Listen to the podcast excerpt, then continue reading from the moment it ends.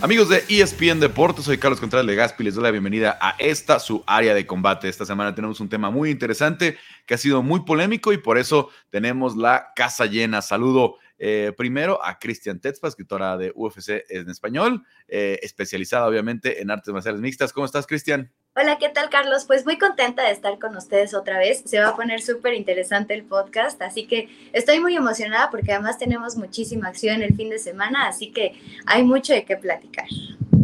Así es, y también saludo eh, a esta vez vamos a estar todos juntos porque el tema no, se presta. Saludo a Quique Rodríguez, obviamente especialista en boxeo, creador del estilista. Eh, Quique, ¿cómo estás? ¿Qué tal, Carlos, eh, Cristian, eh, Álvaro? ¿Cómo están todos? Un fuerte abrazo.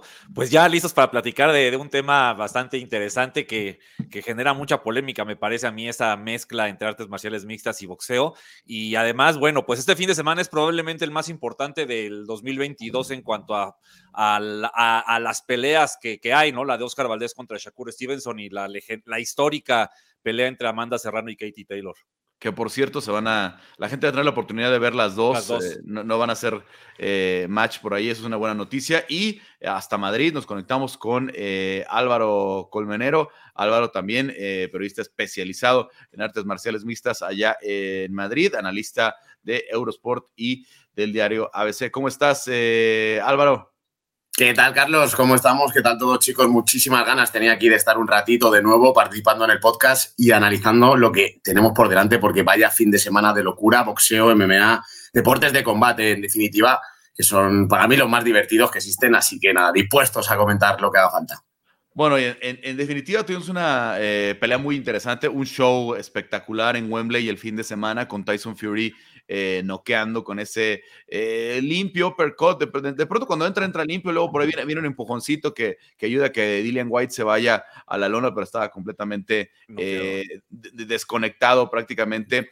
una gran exhibición de, Tyson Fury. Si es la última vez que boxea, es un gran colofón a su carrera, con 94 mil personas en, en, una, en un estadio lleno. Eh, aclamando su nombre, pero eh, obviamente después de lo que sucede dentro del ring, nos sorprende muchísimo que no sorprende que estuviera ahí Francis Ngannou en la primera fila, etcétera, etcétera, eh, pero que se subiera y que anunciaran prácticamente que ya están acordados, que ya nada más faltan algunos detalles para pelear en 2023 con unas reglas híbridas, a mí sí me sorprendió porque obviamente Francis sigue siendo el campeón del UFC, tiene una negociación pendiente y, Tyson Fury ha dicho que se retiraba después de esta. Entonces, eh, Kike, primero tú que obviamente estuviste muy pendiente del combate, ¿qué, haces de lo que pasó al terminar la pelea?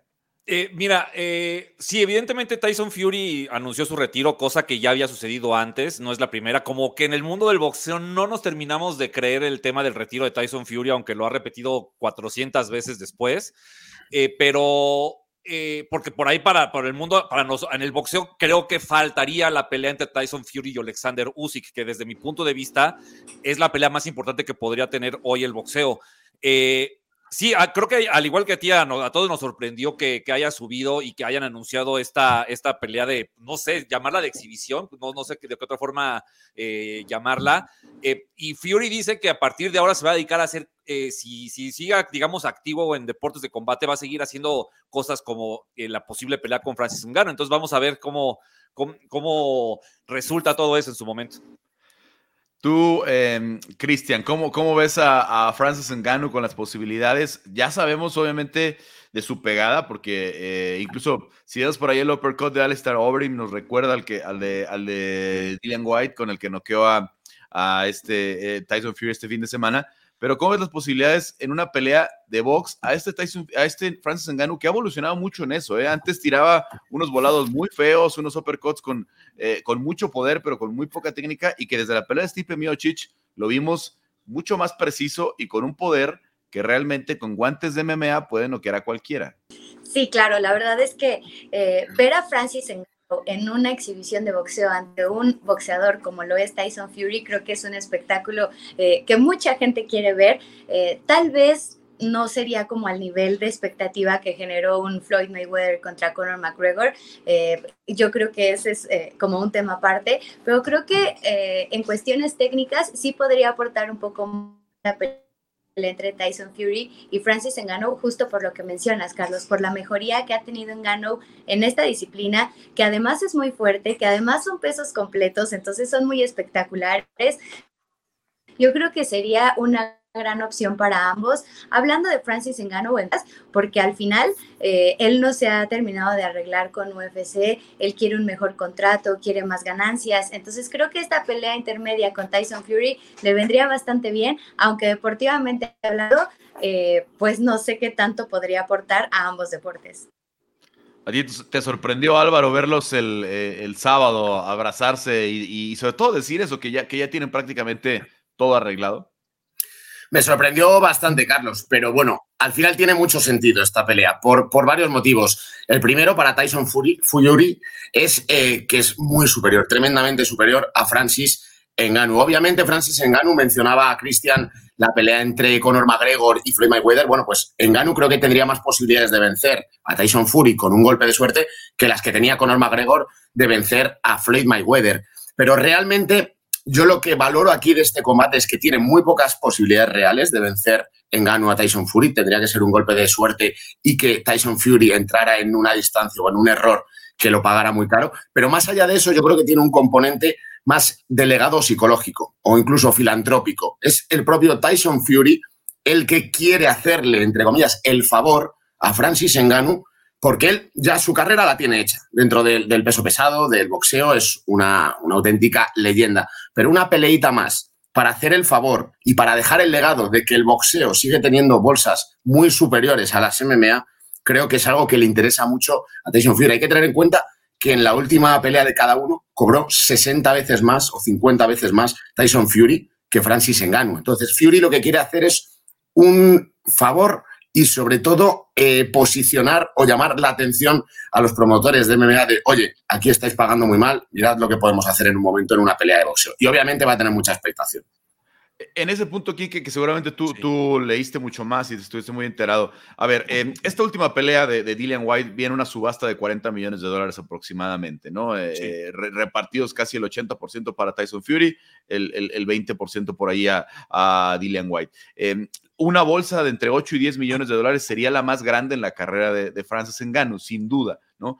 No ganó en UFC 270 los 600 mil dólares que se reportaron, gana más porque se, hay reparto del pago por evento, hay ciertos bonos cuando firman la pelea, etcétera, etcétera, que no, que no son revelados, pero ni de cerca son esos 8 millones de dólares que ganó Dillian White. ¿Cuánto tú imaginas que pudiera valer esta pelea? Porque decía muy simple, eh, le decía de una forma muy simple este eh, Tyson Fury, quiero hacer, vamos a hacer dinero de al estilo Mayweather, ¿no? El dinero al estilo Mayweather solo lo hacía Mayweather.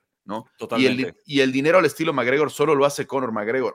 era, era, era el choque de las dos máximas figuras de venta. Ni Tyson Fury es la máxima figura de venta del boxeo el día de hoy, y Francis Ngannou está muy lejos, ¿no? Francis Ngannou no está probablemente ni en el top, top, 10, top 10 de los más vendedores, está atrás de McGregor, está atrás de Masvidal, está atrás de, incluso Max Holloway, de, de, Dustin Poirier, si Javi regresara, o sea, no está en ese top 10 de, ventas eh, eh, eh, Francis Ngannou tampoco.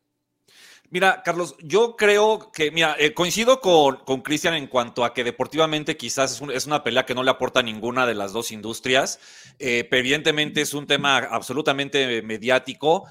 Eh, creo que si Tyson Fury demostró que principalmente de su lado se pudieron meter 90, 94 mil personas al estadio, al estadio de Wembley, probablemente por el simple hecho de ver una pelea eh, híbrida, como dices, entre MMA y, boxeo y la, mezcla de estos dos deportes, creo que se puede generar el suficiente morbo. Creo que además Tyson Fury es un boxeador que en redes sociales, bueno, se la pasa retando mucho, insultando y, y por ahí se sabe vender bastante bien, ¿no? O sea, quizás la figura de Francis Ungano, pues...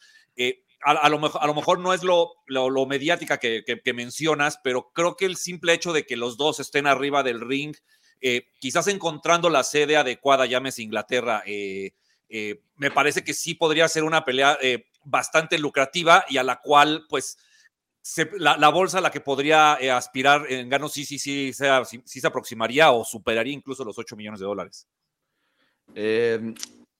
Cristian, lo hemos visto una y otra vez con Francis. Francis es un, es un asesino, es, es, brutal verlo cuando, cuando consigue los knockouts. Ahora, además, hacer grappling pero es demasiado buena persona. Eh, ya vimos el primer escenario eh, eh, cuando por ahí le quiso hacer una bromita a este Tyson Fury y no la captó y se quedó así como frente a la cámara con nuestro compañero Bernardo Zuna, de, así de que mm, como que no sabía ni siquiera qué estaba pasando. No es fácil seguirle el paso a alguien como Tyson Fury, que además tiene este inglés gitano, ¿no? Este, que con, muchos, con mucho slang, con muchas palabras que le va a costar trabajo entender a, a Francis Ngannou. Sí, yo creo que hemos visto una evolución de Francis Ngannou desde que debutó dentro de UFC hasta este momento. Eh, creo que sí ha tenido que aprender a ser un poco menos diplomático. Eh, también lo vemos, ¿no? Cuando llega a las arenas, eh, su manera de vestir, su manera de expresarse, incluso en el día de medios, en las conferencias, él siempre es muy correcto. Ahora viene de un francés en el que también aprendió inglés, entonces pues también le cuesta trabajo la, onda del lenguaje entonces creo que por este lado eh, Francis Engano no tiene nada que perder, al contrario, tiene mucho que ganar, tanto mediáticamente eh, como económicamente, creo que le aportaría eh, mucho a su carrera, creo que al final pues es eso, ¿no? O sea, una pelea de espectáculo contra un peleador, contra un boxeador que le podría abrir el mundo mediático y además cambiar ese chip de a lo mejor, ok, o sea, soy muy buena persona, pero me puedo crear también un personaje en el que pueda vender un poquito más, en el que pueda a lo mejor entrar al juego de Tyson Fury, porque además, bueno, si ya se van a meter a este a esta pelea, a esta pelea híbrida, pues ya que más da crear un personaje y a lo mejor dejar un poco de lado el diplomático Francis Engano para entender el juego de Tyson Fury y a lo mejor vender más pay-per-views, más entradas, que sea más mediático, que llame mucho más la atención. Ahora Álvaro, Francis Ngannou está fuera nueve meses, al menos, después de la, de la cirugía de rodilla. Habrá que ver primero cómo regresa. Eh, y luego eh, tiene esta cláusula que lo retiene dentro del UFC al menos hasta finales de este año. Él ya podría pelear como un agente libre en esta función de boxeo em, híbrida eh, en el primer semestre de 2023, por eso lo mencionan así. Pero, ¿qué pasaría después con la carrera de Francis Ngannou? Vas, haces una pelea de box y luego, ¿qué? lo va a recibir con las puertas abiertas al UFC después de haber eh, de este desprecio, entre comillas, o, ves al UFC involucrándose en el negocio? Yo no veo a Dana White dándole un abrazo desde luego a Francis Ngannou si opta por irse al boxeo directamente y no negociar con ellos finalmente. Yo creo que la UFC tiene que, tiene que ceder y que Francis Ngannou lo único que quiere, la, la, línea roja, es esa pelea y continuar en UFC. De hecho, dentro de las negociaciones, él mismo ya ha dicho que va a incluir la pelea frente a Tyson Fury. Y es que es lógico, él es un luchador y un hombre muy apegado a sus raíces. Sus orígenes son súper humildes y para él cada millón de dólares cuenta muchísimo más allá de su futuro y su porvenir y tener asegurado el suyo y el de su familia. Yo estoy convencido de que quiere hacer el máximo dinero posible. No es especialmente joven tampoco Francis Ngannou. Le quedan X años y durante esos años quiere hacer muchísimo dinero. Ese dinero pasa por hacer el combate frente a Tyson Fury para poder hacer acciones filantrópicas o de ayudar ¿no? a, su propio país, a, Camerún. Por tanto, creo que realmente UFC va a tener que ceder si quiere mantener a un campeón como Francis Ngannou. De lo contrario, Francis Ngannou le veo capaz de tener que dejar la UFC de a un lado, soltar el cinturón o lo que haga falta y centrarse en ese combate de boxeo porque al final él es uno de los peleadores que siempre ha dicho que pelea por dinero, que es consciente de lo complicado que es llegar a hacer una carrera y ganar dinero. Lo ha pasado muy mal y ahora mismo creo que antepondría, si hace falta el boxeo, a la UFC. Por tanto, creo que la UFC va a ser la que finalmente tenga que ceder. Bueno, yo, yo la verdad, eh, yo no veo el, combate sucediendo dentro del, del, espectro del UFC, bajo la, bajo la protección o copromoción del UFC, por dos aspectos principales. Primero, Markel Martin, el manager de, de Francis Ngannou, que que tiene una relación terrible con Dana White, eh, es, muy abierta esa, esa, situación. Y luego está Top Rank, que con Bob Arum, eh, Dana White tiene buena relación con algunos promotores de boxeo, como Eddie Hearn, eh, como, con gente como Richard Schiffer, etcétera, etcétera.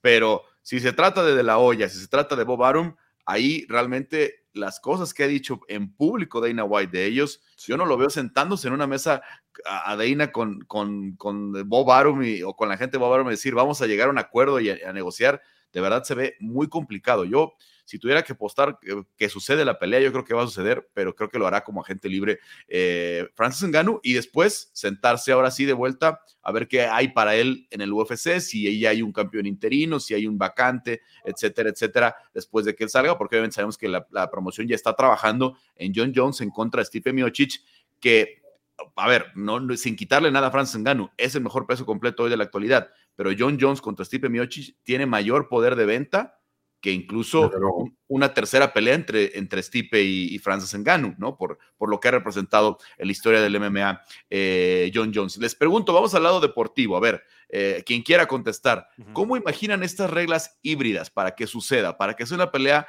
realista y donde tenga posibilidades Francis Ngannou? Porque una pelea de boxeo con el movimiento, con la técnica que le hemos visto a Tyson Fury, eh, sería algo realmente de un solo lado, ¿no? Mucho más como lo que, lo que vimos contra Dillian White el, sábado. Pues eh, yo, yo pienso que, eh, no, no sé, o sea, como, ¿qué, reglas podrían, digamos, dar a favorecer tal vez a Francis Ngannou? Quizás la duración de los rounds, yo podría pensar que en lugar de ser de tres minutos fueran de dos y que ahí más el tiempo que dure la pelea pues sea más parecido al tiempo total que dura un combate de, de artes marciales. Eh, otra, otra regla, no sé, eh, quizás eh, que, no sé, que, pueda... El, tema de, no sé, del, uso de, las piernas, bueno, no sé, el tema de las piernas, que, tal vez eh, Gano no lo tiene tan desarrollado, pues no sé, que, hubiera la, posibilidad de algo así, no sé, sinceramente, al final ya sí va a ser un híbrido, pues que, las reglas no sean 100% adaptadas al boxeo, al boxeo, quizás usar las piernas de alguna manera, no sé si eso podría también incluirse. ¿Ustedes cómo la imaginan, Cris, Álvaro? Los guantes también. Ah, sí, eh, de 8. Eran más apegados a lo que son de MMA, a lo mejor eh, no totalmente descubiertos de los dedos, o a lo mejor sí, o sea, que se valía algo de grappling, o sea, como de presión cuerdas o algo así, es lo que me imagino, o sea, no tanto como derribos, porque yo creo que ya sería más parecido a MMA, pero a lo mejor sí de, grappling, de poder presionar, eh, pues llevarlo al clinch, de a lo mejor poderlo agarrar con, con un tipo de guantes que se asemejen más a unos guantes de MMA.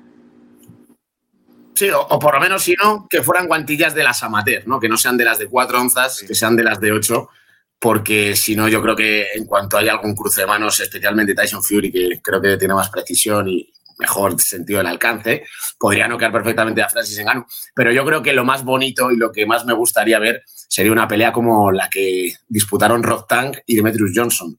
Un asalto boxeo, un asalto MMA, creo que eso debería ser lo más lógico y debería ser lo más justo. No creo que Tyson Fury fuera a ceder y a permitir un asalto de MMA. Con lo cual, yo creo que al menos que lleven guantes amateur, pero si es de cuatro onzas, creo que, iba a durar muy poquito ese combate. Es que lo vimos con Rotan y con, con Dimitrius Johnson. En cuanto llegan las reglas del MMA, Dimitrius Johnson tiene la oportunidad de tomar la espalda y, se queda con, con, la pelea. Hay otro antecedente en, One Championship en Asia que están haciendo peleas de Muay Thai con guantes de MMA, con los guantes de cuatro onzas, eh, que no solamente se trata del peso y la cantidad de protección que tiene el guante, sino el espacio que ocupan. En, en el boxeo, y sobre todo Tyson Fury lo hace muy bien, puede cerrar la guardia, bloquear golpes, con los guantes, ¿no? Porque hay protección, hay, hay, hay protección en los lados, se puede cerrar. En el caso del guante MMA, si tú tratas de bloquear un golpe, te vas a fracturar la mano, ¿no? Porque el guante no tiene protección prácticamente, eh, eh, es, nulo solamente en los nudillos. Entonces, yo pienso que una pelea de 10 rounds de boxeo con guantes de MMA podría ser espectacular, porque cualquier golpe, cualquier golpe puede terminar la pelea de cualquier lado, ¿no? En el caso de, Tyson Fury, obviamente tendría mayor posibilidad eh, por, la, por, la, por la experiencia, por la técnica, pero también con uno solo que entre de, de, de Enganu, de esos, de esos de cuatro onzas, puedes, puedes acudirlo y puede lastimar a cualquiera. Entonces, vamos a ver cómo se trabaja esa situación, eh, cómo evoluciona. Primero, ¿Cómo va a cambiar ahora la postura de Dana White en esta cita que tiene pactada con Francis Ngannou en su regreso a Las Vegas? ¿no? Porque seguramente de alguna forma ese anuncio afectó, ¿no? No sé si para bien, no sé si para mal. Eh, mucha gente ya está pensando que Dana lo tomó a mal, tal vez ya lo tenían platicado, tal vez ya es algo que tenían este, eh, trabajado, pero sin duda que el hecho de que el mundo ya sepa que está lista la pelea para el 2023 va a cambiar la mesa de negociación, va a cambiar el tema con el actual todavía campeón del peso completo eh, del UFC, porque sigue, eh, digamos, bajo contrato, aunque ya terminaron las peleas del acuerdo que tenía. En fin, eh, muy interesante. Su pronóstico nada más para cerrar, ¿sucede o no sucede y quién la gana? Yo creo que si sucede, eh, creo que va a ser una pelea de mucho dinero. Nada más quería agregar algo a lo que dijiste sobre si Dana White sabía o no sabía de este acuerdo y si le molestó. Creo que la relación entre ellos eh, no es la mejor, creo que está mal desde hace mucho tiempo. Creo que eh, UFC, de hecho, pues ha buscado la manera como de hacer cinturones de peso completo para dejar un poquito de lado a Francis Engano.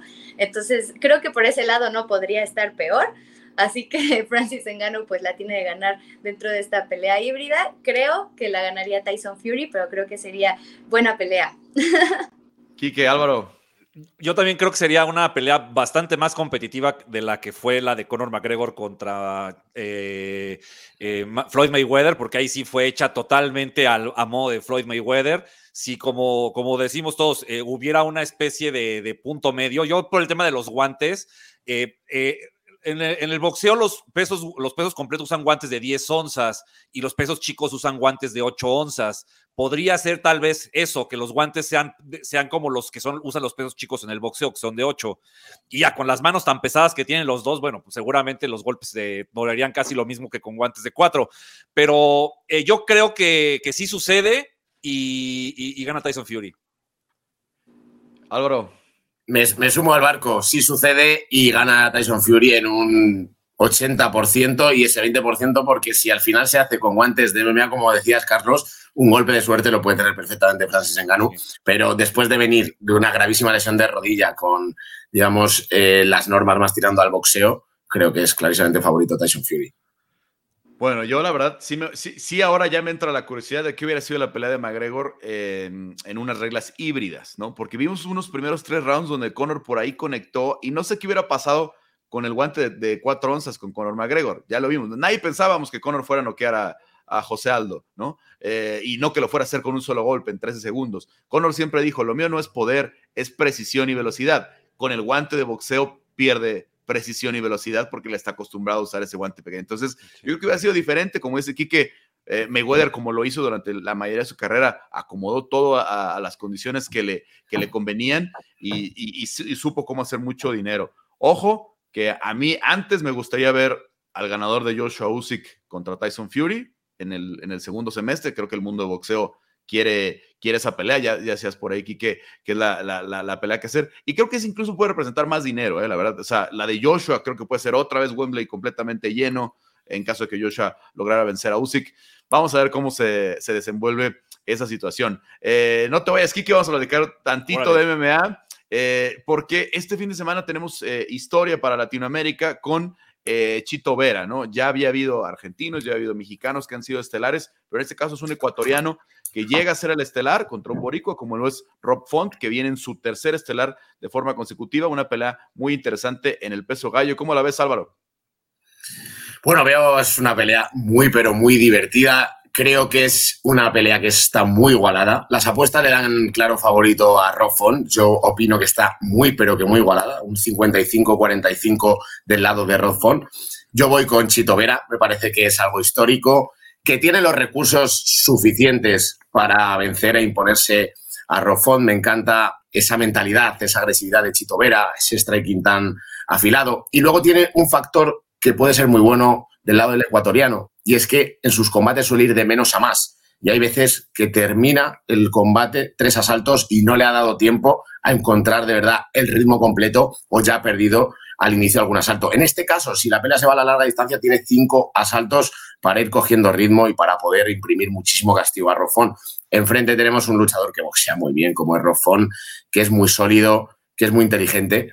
Pero bueno, pelea muy igualada, Carlos, muy divertida. Es un momento histórico para entrar también en ese top 5 de Chito Vera y ya empezar a pensar en el cinturón. Y desde aquí mi máximo apoyo, pero creo que es un pelín favorito Rofón. Cris, ¿cómo la ves? Híjole, a mí me gusta muchísimo esta pelea porque la evolución que ha tenido Chito Vera desde que estuvo en Top Latinoamérica en aquella primera generación hasta ahorita es increíble. Lo que ha logrado eh, para el deporte latinoamericano, sobre todo en Ecuador, eh, pues es increíble, ¿no? Eh, desde que se va a California, empieza a entrenar con llama, se ha visto a un Chito Vera mucho más completo, es un peleador que en el piso es muy peligroso, que de pie es muy peligroso, que además mentalmente ha crecido mucho, se ha enfrentado a peleadores...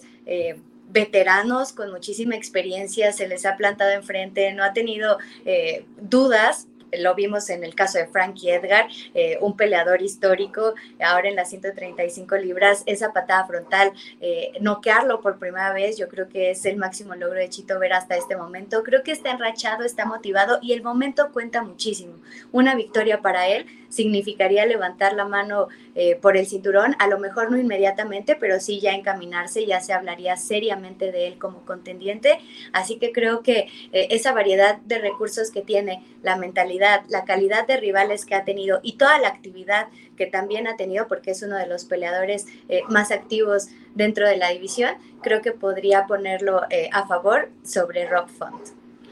Sí, la verdad es que ya decías, cuando da el salto al Timo Yama en California eh, crece mucho, pero la confianza que tiene hoy que entrena con Jason Parillo, un coach de striking que, que la verdad desde, los tiempos de Tito Ortiz, de BJ Penn, eh, ha, tenido algunas de las leyendas de la historia del MMA con él, está creciendo muchísimo, se le ve mucho más confiado esa patada frontal con, con Frankie Edgar, es una de las, eh, es una estampa, digamos, para la historia del MMA, pero ojo que los dos tuvieron una pelea complicada con José Aldo, y creo que ese creo que es el punto que podemos referenciar, ¿no? Cómo se fue cayendo Rob Font en la pelea con José Aldo y cómo Chito, aunque comete el error en el tercer round eh, y pierde la posición y Aldo lo trabaja muy bien, creo que la pelea de Chito con José es mejor que la de Font con José, por poquito, ¿no? Pero al final de cuentas, derrota para los dos y vamos a ver ¿Qué aprendieron de, ese, de, esa, de esa situación eh, similar? En el Apex fue la misma noche, de hecho, la, la, pelea, Rob Font fue el estelar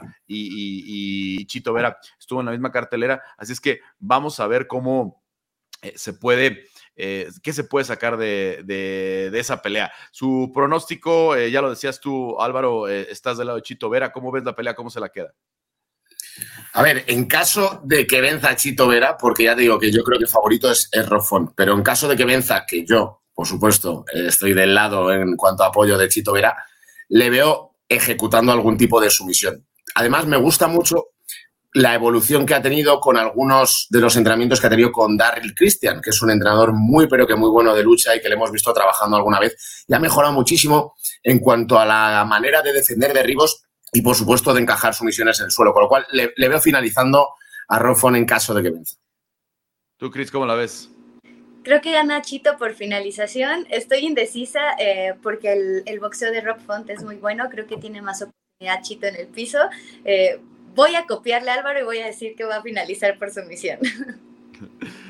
Bueno, vamos a sonar aquí muy, este, eh, muy, muy a favor de, Chito, pero yo también creo que tiene muchas posibilidades de ganar, aunque no lo veo tanto en el piso. La verdad, llevar al piso a Font es complicado. Si la pelea se va a cinco rounds, no tengo duda que Font la va a ganar, que, que, por la técnica, por el volumen de golpeo que tiene, creo que puede ser eh, incluso dispareja en la cuestión de la calificación de los rounds, pero creo que Chito, eh, sobre todo esos codos que mete ahora en el clinch, si logra cerrar la distancia, puede castigarlo mucho y, por ahí incluso pararla eh, con mayor poder y con mayor, eh, con un striking más efectivo. Vamos a ver, vamos a ver cómo se termina dando. Sin duda, eh, interesantísimo el evento estelar. Nada más, ¿alguna otra pelea que, quieran ver que no se nos pueda escapar el fin de semana? Bueno, ve colado, ve colado. Yo diría, yo diría el combate, el combate coestelar me, me apetece bastante. Pelea de pesos pesados, en la cual, bueno, pues vemos un Jay Collier que bueno, viene de una victoria. A mí es que me gusta mucho, es un luchador que se apuntó para hacer eh, Jiu-Jitsu, para perder peso, y poco a poco, 20 años, y poco a poco ha tenido una evolución que la verdad que, me ha gustado mucho. Con lo cual, por supuesto que no es favorito, pero es que personalmente me gusta mucho ver, ver a este luchador. Cristian. Jared Gordon contra Grant Dawson creo que puede ser una gran pelea, pesos ligeros, eh, prometedores, los dos eh, vienen sin perder, entonces creo que eh, va a ser muy interesante. Vamos a ver si Jared Gordon gana y ahora sí le dan a Paddy Pimblet, porque fue una pelea que se pensó y que se trabajó. Y vamos a ver si, si ahora sí se la ponen ya después de que Paddy tiene dos victorias. Bueno, em, gracias Álvaro, gracias eh, Chris. Vamos a escuchar unas palabras que nos dio Chito Vera en las, eh, en, las últimas horas y regresamos para platicar así de un fin de semana que en el mundo del boxeo estará muy interesante con Kiki. Pues, you know, como, como, como todo, ¿no?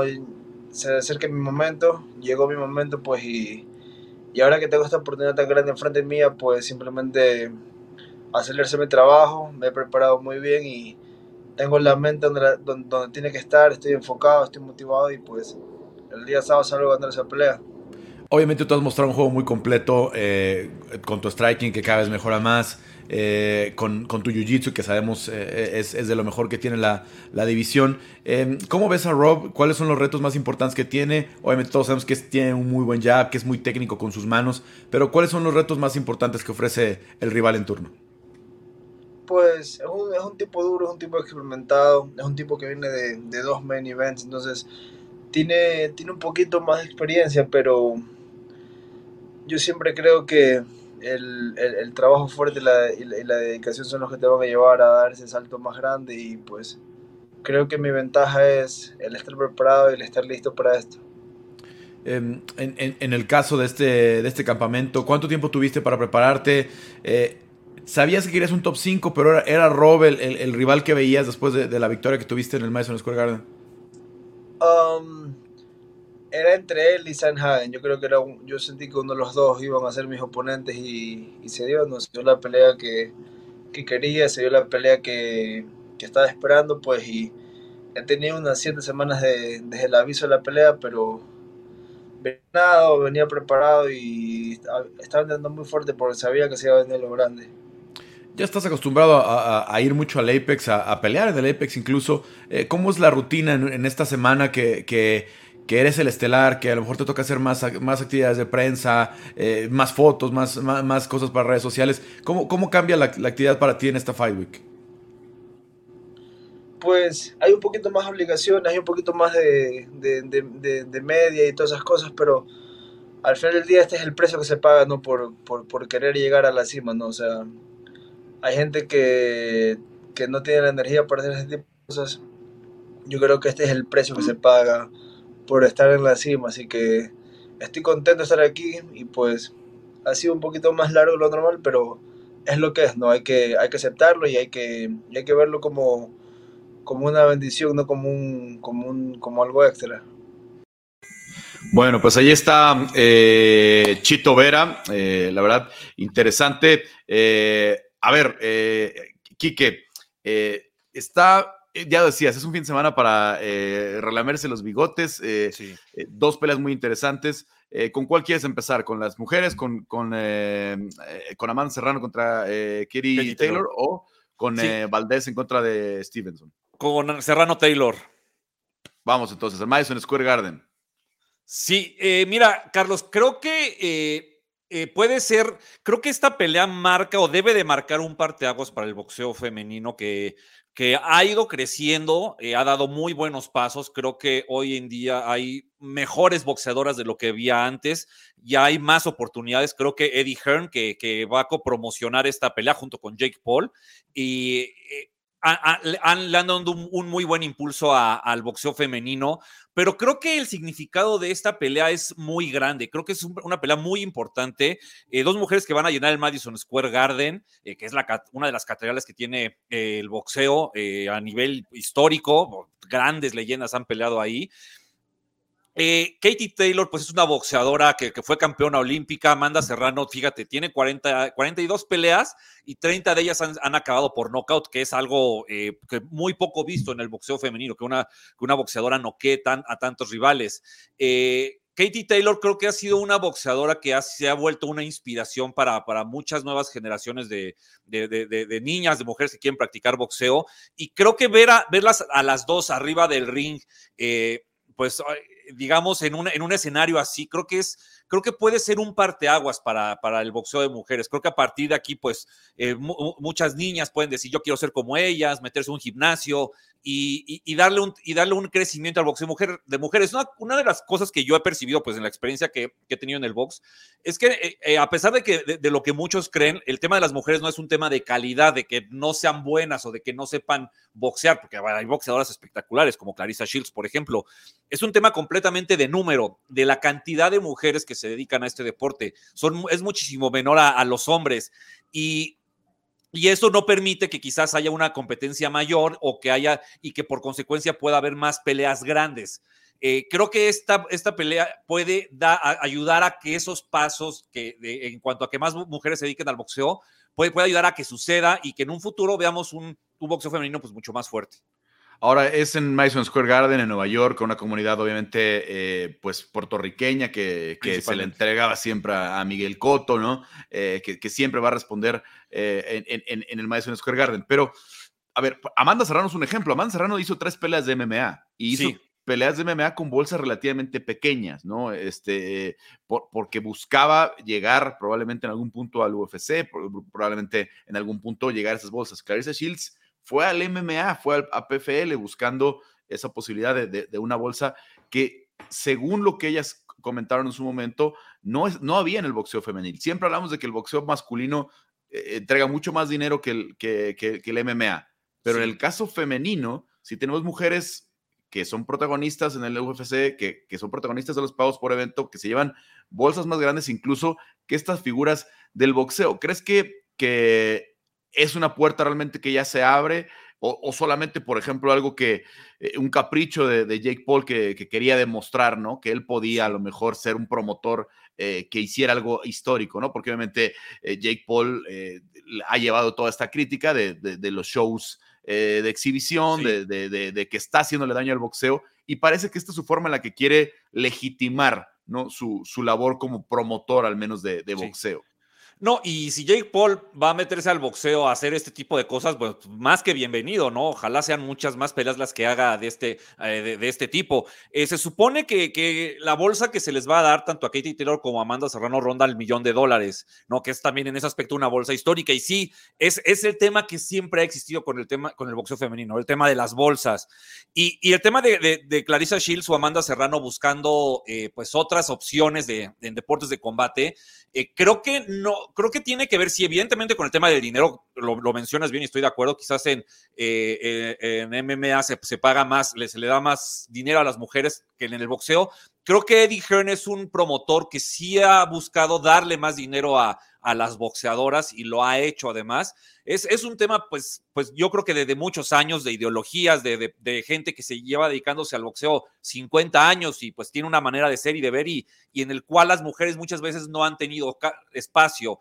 Creo que Eddie Hearn está abriendo este, este hueco. Quizás Top Rank, quizás Premier Boxing, quizás eh, Gold Boy no lo van a hacer, pero si no son ellos, pues podrán ser otros, ¿no? Y, que mientras las mujeres tengan la oportunidad de mostrarse, creo que habrá posibilidades de que se desarrolle. Entonces, creo que sí es un paso importante también para, pues, para que quizás las, las viejas ideas del boxeo, pues, pues, pues, le den espacio a nuevas y en esas nuevas las mujeres tengan más espacio. Ahora, ya de por sí Amanda Serrano está eh, peleando por ser eh, la GOAT, ¿no? Femenina del, boxeo. Eh, si se lleva una victoria, ¿se consolida ya en esa situación? ¿O todavía, por ejemplo, están las credenciales de Clarissa Shields que, en el boxeo siguen intactas, ¿no? A pesar del experimento del MMA. Sí, yo creo que el, tema de, de, de Amanda Serrano como Katie Taylor, pues sí, la que gane tendría que considerarse así, por, por lo mismo, ¿no? Tú revisas la historia del boxeo femenino, quizás no hay, o, las que podrían competir por ese lugar, pues creo que están, tienen logros lejanos a los que ellas dos tienen. Eh, eh, sobre el tema de Carissa Shields, el tema es que tiene 13 peleas apenas, que es, es, todo un tema ahí, o sea, ya ha ganado 10 cinturones en 13 peleas, lo cual pues no, no, no me parece que sea la, la, mejor noticia o la mejor carta de presentación para el boxeo femenil, porque pues casi casi no le costó ningún trabajo ganarlos, pero podría hacerlo, ¿no? El tema de Clarissa Shields es que ella está en una categoría que son los pesos medios, donde hay muy pocas boxeadoras. Ahorita están las peleas con Savannah, o la pelea con Savannah Marshall, y, te soy muy sincero, yo, yo lo que espero que pase en esa pelea es que empaten o que haya una decisión así súper polémica, que hagan una revancha y que, y que en esa revancha también vuelva a ser súper polémico y que hagan una tercera, porque si no son ellas dos peleando tres veces, la verdad es que no hay otro nombre. Y creo, yo siento que además de la parte económica, creo que Clarissa Shields también se fue a la MMA por, la, por los pocos retos que, que encuentra en el boxeo.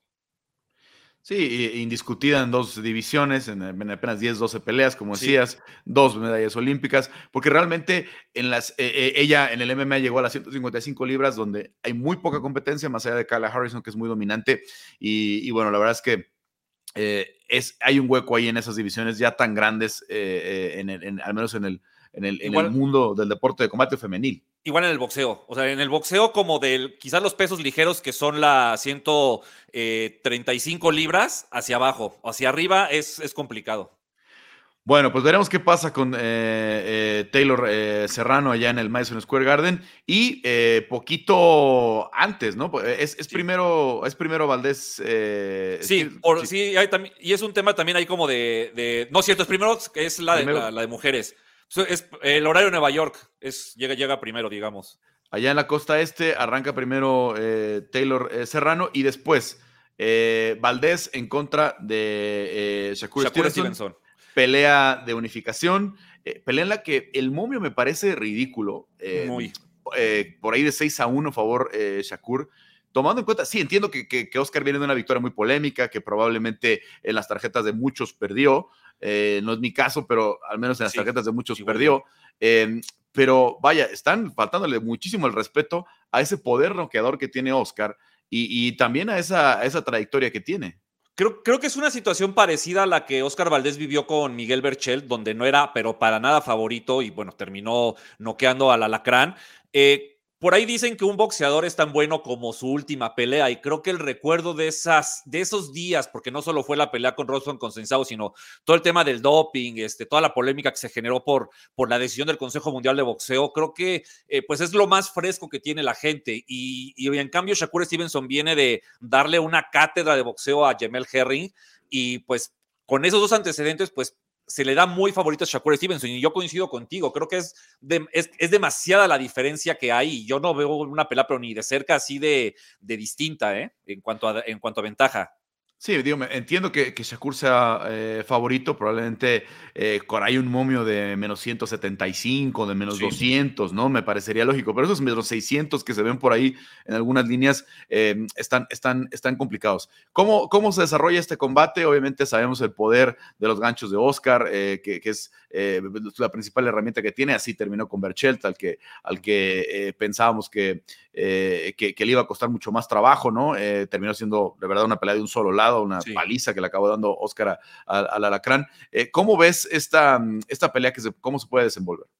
Eh, yo veo una pelea en la que Oscar Valdés va a estar buscando a Shakur Stevenson yendo hacia el frente y Shakur, pues bueno, que es un boxeador que maneja muy bien su llave y que da, da, siempre sabe manejar muy bien su distancia con los pies, o sea, dando ese pasito para atrás para salirse de, de la distancia de su rival y él regresar para, para, para conectar sus golpes con la distancia que a él le convienen. Creo que es una pelea en la que si Oscar Valdés no cae en el juego de Shakur Stevenson o al menos el juego mental, yo creo que yo creo que sí la puede ganar y perfectamente la puede ganar. Eh, yo también pienso que Shakur Stevenson sí es un boxeadorazo, tiene unas habilidades espectaculares, pero también creo que es un peleador que quizás no ha tenido un reto así y, y podría la experiencia o la inexperiencia en algún momento pesarle. O sea, yo sinceramente no veo tan favorito a, Shakur Stevenson. Yo, si tuviera que, meter mi apuesta, yo se la metería a Oscar Valdés. Eh, creo que eh, él, ha demostrado a lo largo de su carrera que tiene eh, la capacidad de, boxear de distintas maneras y creo que ah, se ha preparado muy bien y,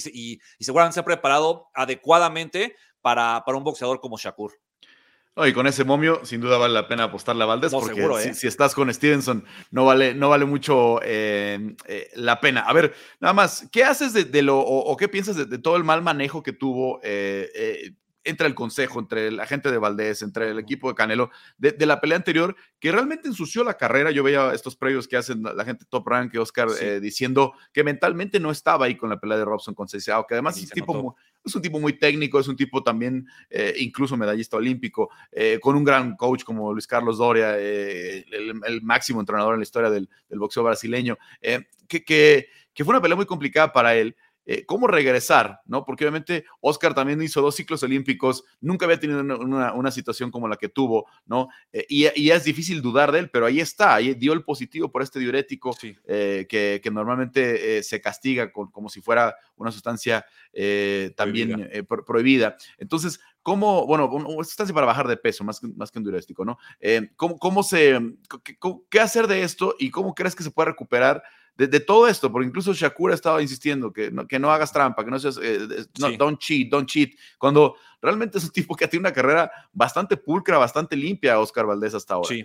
Hasta Pues antes yo- de, este, de este escenario. Yo creo que eh, so- son el tipo de reflexiones que tuvo que haber eh, aprendido después de la pelea con Robson con Cisao y yo creo que eh, pues básicamente ha de haber, yo creo que tuvo que trabajar mucho el aspecto mental. Boxísticamente, pues bueno, ya conocemos a Oscar Valdés y seguramente sus entrenamientos eh, tuvieron los ajustes necesarios para un boxeador como, como Stevenson, pero de ahí en fuera yo creo que los entrenamientos fueron iguales y yo creo que debe, de- debe haber trabajado mucho el aspecto mental porque eh, eh, sí, estoy de acuerdo que ante con Conceição, pues le, le pasó factura eh, todo, todo este tema. eh, él mentalmente sí se vio eh, mal y, y yo creo que eh, él, pues creo que el aprendizaje que tuvo fue eso, ¿no? El no caer quizás en los comentarios de los demás, en lo que dicen, lo que se comenta en el mundo del boxeo y él pues estar, estar lo más enfocado posible. Si él tiene de verdad la conciencia tranquila, pues de- no debería tener ningún problema, ¿no? En, en estar bien, en- bien, bien concentrado, bien enfocado, sabiendo pues que él no, o, o no ha hecho trampa, ¿no? Como lo ha mencionado muchas veces Oscar Valdés. Bueno, pronóstico finalmente ya para la pelea. Se termina, Valdés. se va la decisión. Oscar Valdés, decisión. Decisión de Valdés. Yo la verdad creo que va a ganar Valdés, pero no creo que si se va hasta la, la ruta, creo que será de, De de Shakur. ¿no? Confío mucho en, en ese, en ese poder, sobre todo el, el gancho de izquierda de, de, de Oscar, que pudiera terminar la pelea, pero sí creo que si se les alarga por ahí del, del 8 en adelante, ya van a ser territorios eh, del estadounidense. Vamos a ver cómo se da, cómo se da este combate. Interesantísimo, la verdad. O sea, va a ser un, como, como luego dicen, ¿no? como un juego de ajedrez. Creo, te digo, la parte mental va a ser fundamental en esta pelea. Bueno, pues ya está. Muchas gracias, Quique. Este, obviamente, a ver estos combates del fin de semana muy interesantes y también lo que sucede ahí en el UFC Apex con, con, con Chito Vera en contra eh, del Rob Font. Saludos, Carlos, y pues muchísimas gracias, ¿no? Muchísima, muchísimo deporte de combate este fin de semana. Ojalá lo disfruten todos. Así es, a, a disfrutarlo y nosotros nos tenemos que despedir. Hasta aquí llegó este episodio de Área de Combate. Gracias a Héctor Cruz en la producción. Yo soy Carlos Contreras Legaspi. Los espero la próxima semana.